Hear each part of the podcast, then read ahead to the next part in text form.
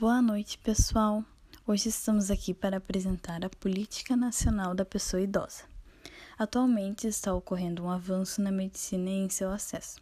Consequentemente, a população de idosos vem crescendo em grandes proporções e obtendo uma projeção de, no ano de 2060, poder atingir a 81 anos no índice de envelhecimento, assim trazendo uma expectativa de vida maior para idosos. Partindo dessa pesquisa, podemos perceber que os idosos possuem muitas dificuldades e por isso conquistaram seu espaço através da Política Nacional do Idoso. Política Nacional do Idoso, promulgada em 1994 e regulamentada em 1996, assegura os direitos sociais da pessoa idosa para que esta possa ter autonomia, integração, participação efetiva na sociedade e garantir seu direito à saúde em todos os níveis de atendimento do Sistema Único de Saúde através da Lei 8.842 de 94 e Decreto número 1948 de 96. No ano de 1999 é anunciado a Política Nacional de Saúde do Idoso, determinando que os órgãos do Ministério da Saúde promovam a elaboração ou adequação dos projetos de atividades na conformidade das diretrizes nela estabelecidas. Em 2002, ocorre a proposta de organização e implantação de redes estaduais de assistência à saúde do idoso. Em 2003, o presidente da República sanciona o Estatuto do Idoso, ampliando as necessidades dos idosos à sociedade. Em 2006, foi publicado o documento das diretrizes do Pacto pela Saúde.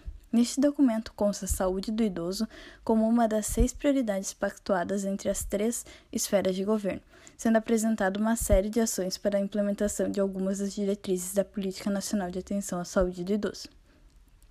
A finalidade dessa política é recuperar, manter e promover a autonomia e a independência dos indivíduos idosos, tendo como alvo todo cidadão brasileiro acima de 60 anos.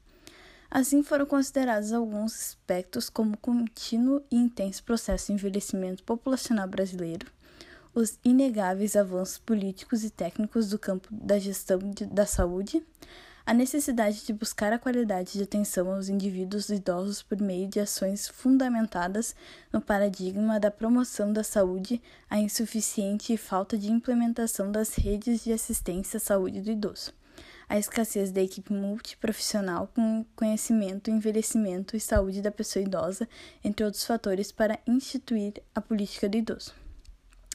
Uma justificativa para a criação dessa política foi através de observações como a forma rápida e intensa que ocorre o envelhecimento no Brasil. No censo de 2000 foram contados mais de 14,5 milhões de idosos, a maioria com baixo nível socioeconômico e educacional com alta prevalência de doenças crônicas e causadoras de limitações. O envelhecimento no sistema de saúde brasileiro não é priorizado e possui uma carência de profissionais qualificados para o cuidado ao idoso. A saúde do idoso é a interação entre saúde física, saúde mental, a independência financeira, a capacidade funcional e o suporte social. Sendo assim, o envelhecimento populacional desafia a habilidade de produzir políticas de saúde que respondam às necessidades das pessoas idosas, precisando de serviços de saúde e de assistência, pois muitos possuem capacidade funcional, tornando-os altamente dependentes. O objetivo central deste trabalho é apresentar as dificuldades dos idosos e, acima disso, mostrar como a nova política irá auxiliar e facilitar a vida do idoso.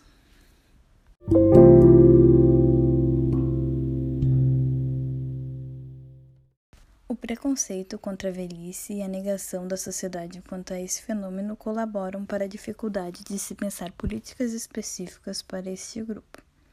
Ainda há os que pensam que se investe na infância e se gasta na velhice.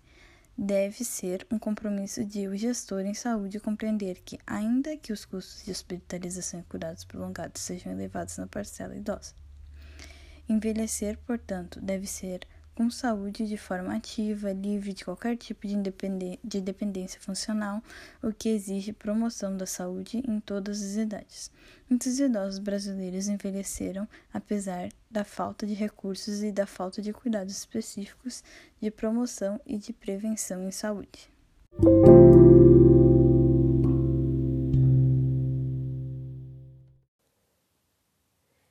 Entre esses estão os idosos que vivem abaixo da linha da pobreza, analfabetos, os sequelados de acidentes de trabalho, os amputados por arteriopatias, os hemiplégicos, os idosos com síndromes demenciais, e para eles também é preciso achar respostas e interações específicas.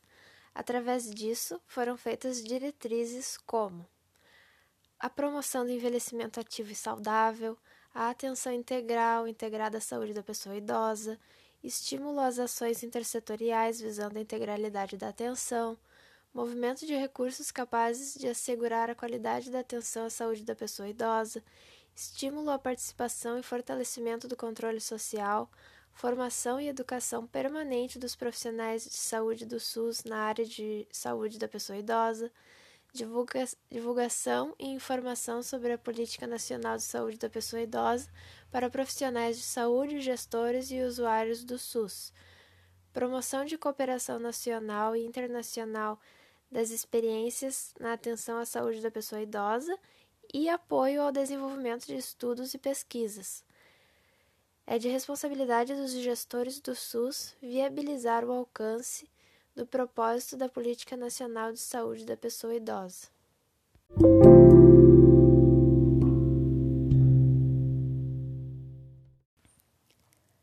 De acordo com o site da Secretaria da Saúde, a Política Nacional de Saúde da Pessoa Idosa, de 19 de outubro de 2006, define que a atenção à saúde dessa população terá como porta de entrada a atenção básica e estratégia de saúde da família a rede de atenção psicossocial e a rede de urgências e emergências, que são as UPAs e pronto atendimentos, também são portas de entrada para atendimento.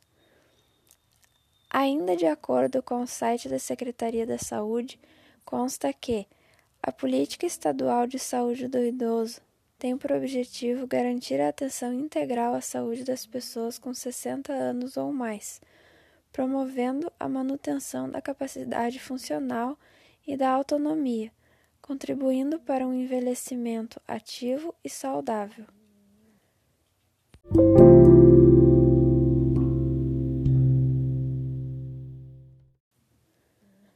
Para mais informações referentes ao Estatuto do Idoso, a Secretaria da Saúde disponibiliza os seguintes meios de contato: telefone 51 3288 5895 e o e-mail saudedoidoso@saude.rs.gov.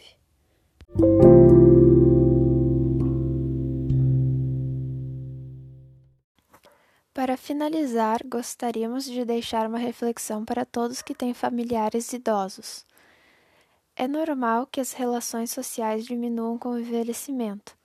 Diferente da juventude, os idosos tendem a ter um ciclo de pessoas mais fechado, com as quais costumam manter contato frequente. A aposentadoria, geralmente, é a causa mais comum dessa reclusão, o que leva o idoso a ficar mais tempo em casa. Longe do trabalho e de outras pessoas, a solidão entre os idosos é uma preocupação que merece atenção por parte de familiares e amigos. A solidão faz mal à saúde do idoso, mas pode ser evitada. Cabe aos familiares e às pessoas próximas aos idosos a tarefa de demonstrar empatia, a fim de fortalecer o sentimento de pertencimento e evitar que eles tenham problemas de saúde, como a depressão e a ansiedade.